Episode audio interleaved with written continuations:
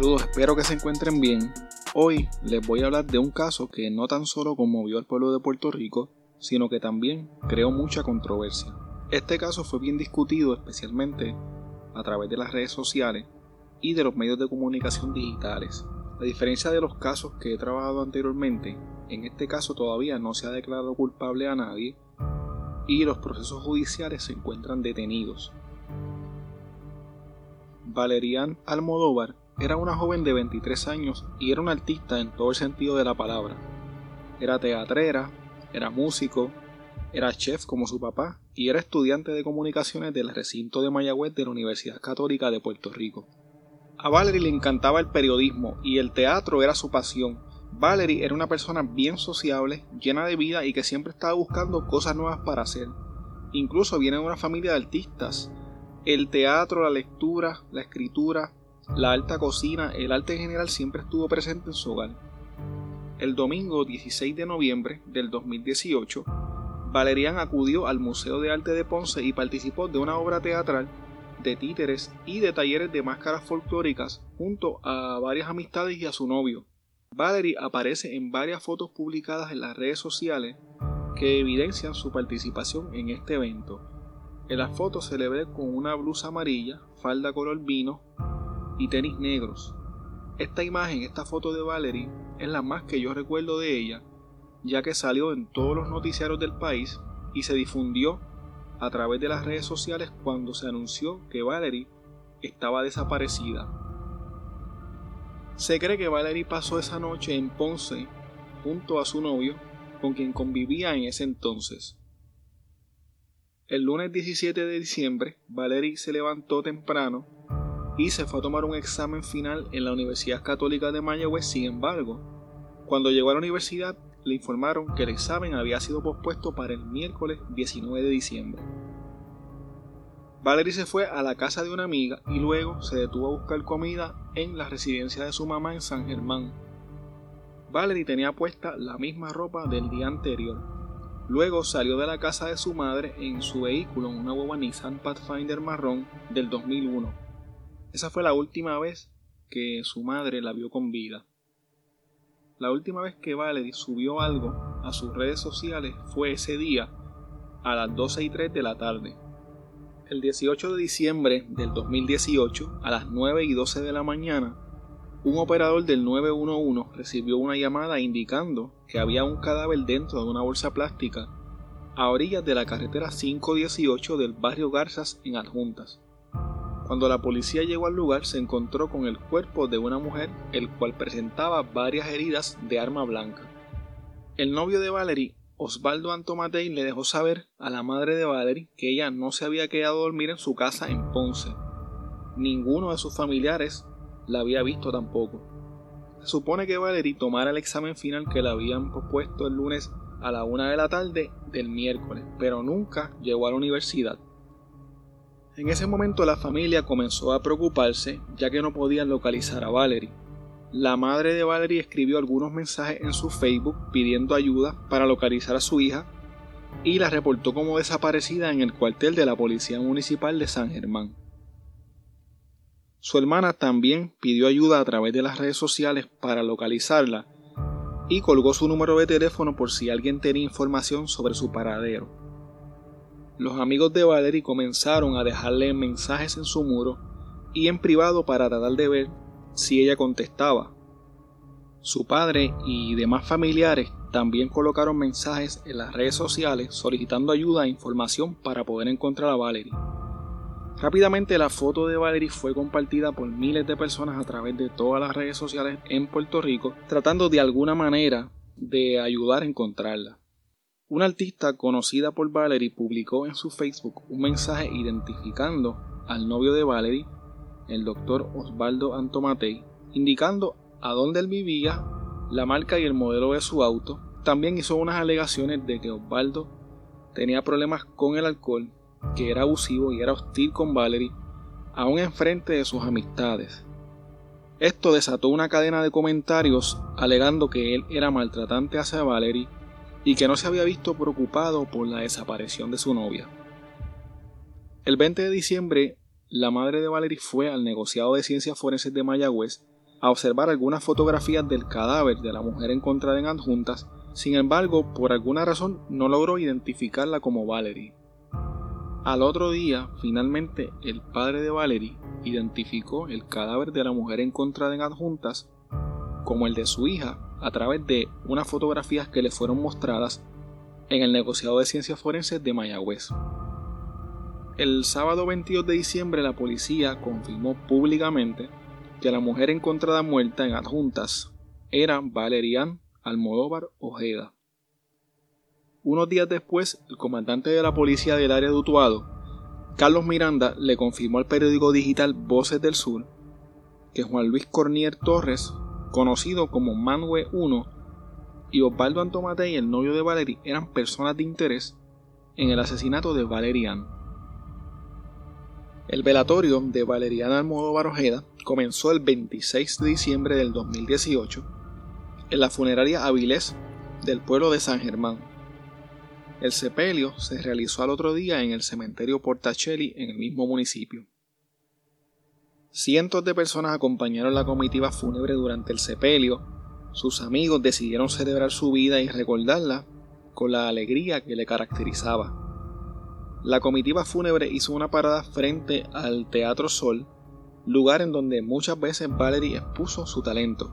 Sus compañeros del teatro le hicieron un homenaje frente a la entrada del teatro. La pizarra del teatro ya no anunciaba una obra teatral, sino que leía Descansa en paz, Valerie. En la entrada del teatro se podían observar varias fotos de Valerie con mensajes de despedida, de duelo y reclamando sobre todo que se hiciera justicia por su muerte. La comitiva fúnebre de Valerie llegó hasta la plaza del pueblo, en donde la recibieron con un gran aplauso. Allí le dedicaron emotivos mensajes de despedida, canciones y poesías. Cerca de las 2 de la tarde, el cuerpo de Valerian fue sepultado mientras sus familiares y amigos lanzaban flores sobre su féretro. En la noche, un grupo de artistas llevó a cabo una vigilia en la Plaza Las Delicias de Ponce, en donde hubo música, actos de magia, compartieron historias de la vida de Valerie y se llevaron mensajes de reclamo por justicia y en contra de la violencia de género. Como les mencioné al principio, este caso ha sido uno bien controversial y se han discutido muchos elementos del mismo principalmente en las redes sociales. Desde el principio ocurrieron muchos rumores que señalaban al novio de Valerie como sospechoso del caso, pero la investigación oficial de la policía estaba centrada en Manwe 1. Juan Luis Corniel Torres, quien tenía 35 años cuando ocurrió la desaparición y muerte de Valerie, es un artista plástico y grafitero, mejor conocido como Manwe 1. Se dice que Manwe fue visto en la guagua de Valerie durante el periodo en que ella se encontraba desaparecida. El 20 de diciembre por la madrugada la policía llegó a la casa de Manwe en la barriada Valdoriotti en Ponce, donde estaba estacionada la guagua de Valerie. Mientras los agentes del Cuerpo de Investigaciones Criminales de Utuado esperaban por una orden de allanamiento y registro, Manwe se fue de la casa con la excusa de que iba a comer algo y no regresó. La orden de registro llegó a eso de las 7 de la noche y la policía comenzó a investigar. Las autoridades ocuparon la guagua de Valerie y otras piezas de evidencia y notaron que había sangre dentro de la casa. El comandante del CIC Dutuado dijo que Manuel era sospechoso de la desaparición de Valerie y dijo que éste se había comunicado a través de un abogado indicando que se iba a entregar, sin embargo esto no ocurrió. En una entrevista con Noticentro desde un lugar secreto y con su cara tapada, Juan Luis Corniel Torres afirmó lo siguiente. Yo estoy hablando por aquí porque la ley de Puerto Rico te pone las cocolías, te apagan y no investigan. Simple y sencillamente para decir que están haciendo su trabajo. El gobierno de Puerto Rico no trabaja bien, no trabaja con justicia. La justicia de Puerto Rico es ilegal en muchos aspectos. Aquí los que somos pobres y no tenemos defensa nos hacen estas cosas, los que estamos haciendo cosas buenas nos hacen estas cosas, no se meten con la gente que se tienen que meter, los primeros criminales son ellos. A mi casa entraron un montón de veces sin orden, antes de que les dieran la orden. La orden que llegaba a las ocho y media de la mañana nunca llegó, la orden llegó a las nueve y pico de la noche Y yo lo sé porque todos los vecinos los vieron, los grabaron, todas las veces que. Déjame ir a comerme algo, ir al baño y eso. Y yo llego, yo llego ahorita porque es que esa orden no va a llegar a las ocho y media de la mañana. Y me dice, yo sé, vete, mete mano. Yo voy. En el que voy yendo, yendo allá, ahí es que, que, que, que me, me, me, me, me encañonan y me dicen, montate, cabrón. No, de la calle? alguien, alguien me dice, montate, cabrón, porque están así como yo estoy ahora. Cara tapa, goja, juri. Montate, cabrón. Y me dice, están ofreciendo chavos por ti. Desaparécete. Te tienes que ir de Valdoriotti, te tienes que ir de Ponce. Y por eso es que estás en el clandestinaje, por decirlo así. Sí, y, Temes por tu vida. sí, y, y, y, y si pudieran poner todos los mensajes que me llegan de Twitter a mí, de gente hasta, hasta que bregan con, que, que hablan mucho de política y Tu vida cosas. tiene un precio en la calle ahora Mi mismo. vida tiene precio en la calle y mi vida tiene precio ahora mismo para la ley porque ah, incluso están usando a la mamá de mi hijo para atraparme de alguna forma u otra. Tú asesinaste a Valerie. Negativo. No hay ninguna razón para cometer un acto como ese. A la familia, que lamento mucho todo esto que está sucediendo. Yo sé que, que es perder a un ser querido en circunstancias así. Soy incapaz de hacerle daño a, Valerie, a cualquier mujer. Que yo no fui, que hay una persona que sí lo hizo y ellos saben quién es. Ellos saben que Valerie tenía problemas con este señor Antonetti. Que investiguen bien, que busquen bien. Yo le di la guagua a la policía de buena fe. Yo no llamé a la familia porque no tengo contacto con su familia, no los conozco. La policía arrestó a Mangue 1 en la casa de un amigo en la barriada Valdeoriotti de Ponce por otro caso en el que se le acusaba de violar una orden de protección al intentar comunicarse con su expareja, una joven de 27 años de edad con quien lleva aproximadamente un año de relación y con quien tuvo un hijo. Esta comunicación ocurrió el mismo día de la desaparición de Valerie. Al no poder pagar la fianza, fue llevado al complejo correccional Las Cucharas de Ponce. Mangue nunca ha sido tímido para las cámaras. En una entrevista con Telenoticias vía telefónica, alegó que Valerie había dejado la guagua en su casa y se había ido a hacer algo de teatro con unas amistades. Él alega que se había ido con otra persona en otro vehículo a depositar dinero en el banco y que tuvieron un accidente de camino a Cabo Rojo, por lo que fueron a la casa de un amigo en Guayanilla a pedirle ayuda. Mangue dijo que regresó el martes a su casa porque tenía una vista en el tribunal de Ponce y se dio cuenta de que la guagua de Valerie seguía en su marquesina. Manuel escribió a Valerie por Instagram y luego la llamó, pero ella nunca le respondió. Además aprovechó para señalar a Osvaldo Antomatei como sospechoso por supuestamente someter a Valerie a una relación de pareja abusiva. Manuel alega que la razón por la cual él se había encontrado con Valerie era porque estaban negociando el precio de una escenografía que había que hacer, y Valerie le dijo que tenía temor de encontrarse con él porque su novio aparecía por sorpresa a donde quiera que ella estaba. Manwe tenía antecedentes penales por violencia de género y violaciones a la ley de armas entre el 2012 al 2017 y tenía un caso de agresión contra un artista plástico, el cual luego se declaró culpable y fue sentenciado a seis meses de cárcel. El motivo del asesinato de Valerie no ha sido estipulado oficialmente por las autoridades. Como mencioné anteriormente, el novio de Valerie también fue señalado en este caso. Un doctor en farmacia, que en ese momento tenía 34 años, llamado Osvaldo Antomatei. Al momento de su desaparición se dice que Valerie convivía con él en Ponce. La última vez que Valerie y Osvaldo fueron vistos juntos fue en la actividad del Museo de Arte de Ponce el 16 de diciembre del 2018. Aunque la policía nunca señaló oficialmente a Osvaldo como sospechoso del asesinato de Valerie, en las redes sociales comenzaron a circular comentarios de personas que conocían a Valerie, alegando que él era un novio maltratante y controlador. Como deben saber, en la gran mayoría de los casos de asesinatos de mujeres en Puerto Rico, el responsable suele ser pareja sentimental de la víctima. Estos rumores fueron creciendo y creciendo mientras Valerie se encontraba desaparecida y no se detuvieron aún después de la muerte de Valerie ni del arresto de Manuel 1. Cabe señalar que el comportamiento de Osvaldo fue como poco bien extraño luego de la desaparición y de la muerte de Valerie.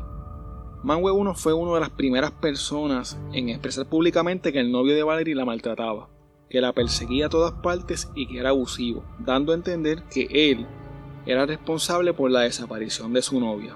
Entre las cosas que se alegan sobre Osvaldo Antomatei, se dice que nunca alertó a la policía de que Valerie no había llegado a su casa la noche del domingo y que tampoco participó activamente de las gestiones que se hicieron para encontrarla. Además, se dice que cerró su cuenta de Facebook y que a los dos días de la muerte de su novia, con la que estuvo unos tres años, abrió una cuenta de Tinder en la que decía lo siguiente: If I'm being honest, I just want to have fun. I feel I am at the peak of my life. Was in a three-year relationship. I am a very good judge of character. Maybe it's my natural born instinct. Que traducido dice, si soy honesto, solo quiero divertirme Siento que estoy en el mejor momento de mi vida. Estuve en una relación de tres años. Soy un buen juez de carácter y quizás este sea mi instinto natural. Para serles completamente honesto, yo no tengo forma de confirmar en qué momento Osvaldo Antomate abrió su cuenta de Tinder o cuándo fue que escribió este mensaje o si esta información que fue colocada en las redes sociales es genuina. Sin embargo, pueden entender por qué muchas personas vieron su comportamiento como uno bien sospechoso y bien extraño. Osvaldo fue entrevistado por las autoridades en relación al asesinato de su novia, sin embargo, nunca fue señalado por las autoridades como sospechoso y se alega que en el momento de los hechos él se encontraba en su casa en Ponce. Las alegaciones en contra de Osvaldo Antomatei nunca se han detenido en las redes sociales e incluso algunas personas alegan eh, que él está siendo protegido por ser doctor y por ser de una familia adinerada. Manuel 1 y Osvaldo Antomatei no son las únicas personas de interés en este caso. El 22 de enero del 2019 se determinó causa probable para el arresto contra Carlos Pacheco Santiago y Lorraine Bonet Torres. Lorraine Bonet Torres fue acusada de encubrimiento y destrucción de pruebas y a Carlos Pacheco Santiago se le acusó de encubrimiento, ya que participaron, según se alega, en la disposición del cuerpo de Valerie. Originalmente la fiscalía aseguró que no se había llegado a ningún acuerdo con los acusados, aunque ambos serán utilizados como testigos en el juicio en contra de Manuel. Quiero hablarles ahora de algunas de las piezas de evidencia que tiene la fiscalía en este caso.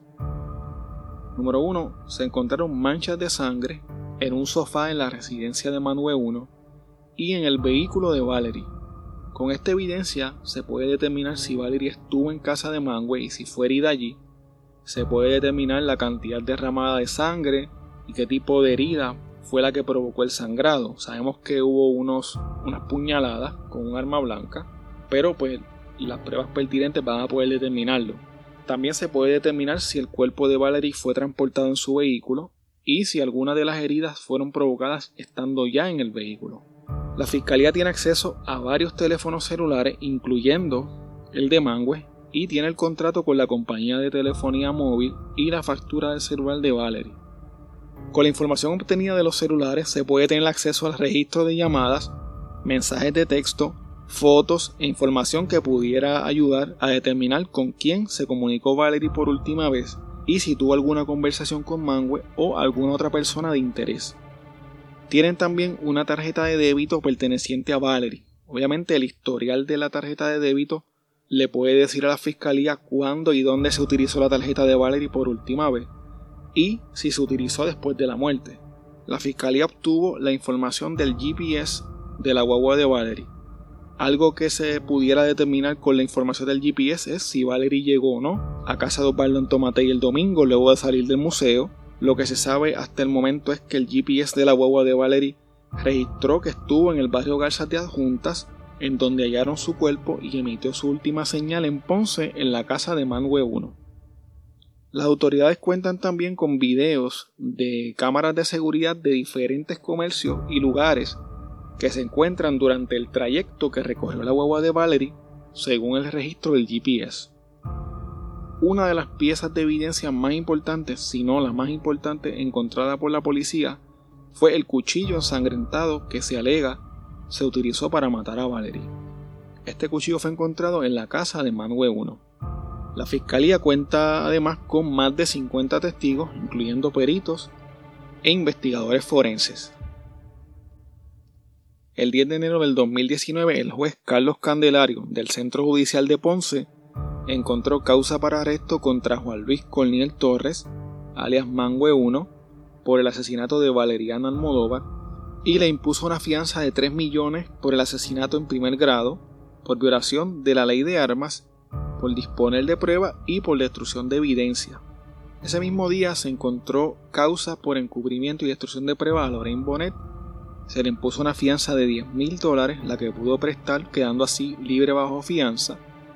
A Carlos Pacheco se le impuso una fianza de mil dólares por encubrimiento de prueba, pero al no poder prestarla, fue ingresado de inmediato a la cárcel. La defensa de Mangue optó por renunciar a la vista preliminar e ir de lleno al juicio. En Puerto Rico hay tres etapas principales por las que pasa un acusado del delito grave. La regla 6, en donde se determina si hay causa suficiente para arresto. La vista preliminar, en donde se determina si hay causa probable para creer que el acusado cometió los delitos. Y el juicio, en donde se presenta toda la evidencia para que un jurado o un juez determine la culpabilidad o no culpabilidad de un acusado. Durante la lectura de acusación, Manwe no se declaró culpable ni inocente de los cargos por los que se le concedió el término de 10 días establecido por ley para emitir una alegación. Cuando un acusado no desea hacer declaración, automáticamente se determina que se está declarando inocente y se continúa con el proceso legal en su contra. El juicio contra Manwe fue pautado originalmente para el 26 de febrero del 2019 pero la defensa solicitó tiempo adicional por entender que no estaban listos para esa fecha. Luego fue pospuesto para el 8 de abril y más adelante fue pospuesto de nuevo para el 12 de agosto del 2019. Mientras esperaba el inicio del juicio por el asesinato de Valerie, Manuel se declaró culpable por violación a una orden de protección, agresión y maltrato mediante amenaza en contra de su expareja y fue sentenciado a tres años de cárcel. La defensa de Manuel logró que el Tribunal de Apelaciones ordenara la paralización del juicio en el caso de Valerian temporalmente. La defensa presentó varios reclamos ante el tribunal, alegando que el allanamiento de la casa de Manuel Ponce había sido ilegal y que la fiscalía estaba ocultando evidencia. La orden de paralización llegó justo cuando el tribunal de Ponce se encontraba en el proceso de marcar la evidencia que se iba a utilizar en el juicio el Tribunal de Apelaciones declaró no al lugar la petición de la defensa de Mangue para declarar ilegal la orden de allanamiento realizada en su residencia en Ponce. De esta manera, se ordenó que continuara el proceso legal en su contra. La información más reciente que pude obtener del caso del asesinato de Valerian es que apenas unas semanas atrás, según el periódico digital Voces del Sur, que Mangue 1 niega haber matado a Valerie pero sí tiene la intención de declararse culpable de disponer de su cadáver a orillas de una carretera en el pueblo de Ajuntas. La razón por la cual no se ha declarado culpable todavía es porque la declaración de culpabilidad redactada por la Fiscalía lee de la siguiente manera. Consistente en que luego de dar muerte a Valerian Almodóvar, utilizó bolsas negras y tape transparente para envolver su cuerpo, el cual colocó en el baúl de la hueva Nissan Pathfinder perteneciente a la madre de la Oxisa, y luego la transportó hasta el pueblo de Adjuntas, donde lanzó su cuerpo a la orilla de la carretera 518 km 3.6 en el barrio Lago Garzas. Obviamente la defensa quiere que se elimine la frase luego de dar muerte a Valerian de la declaración de culpabilidad. En este caso hay muchas preguntas sin responder y todavía el juicio en contra de Juan Luis Corniel alias Mangue no ha iniciado. La pregunta que todos queremos saber es quién mató a Valerian Almodóvar y terminó así con la vida y el potencial de una artista y estudiante puertorriqueña. Que nunca baje el telón y que su sonrisa siga por siempre.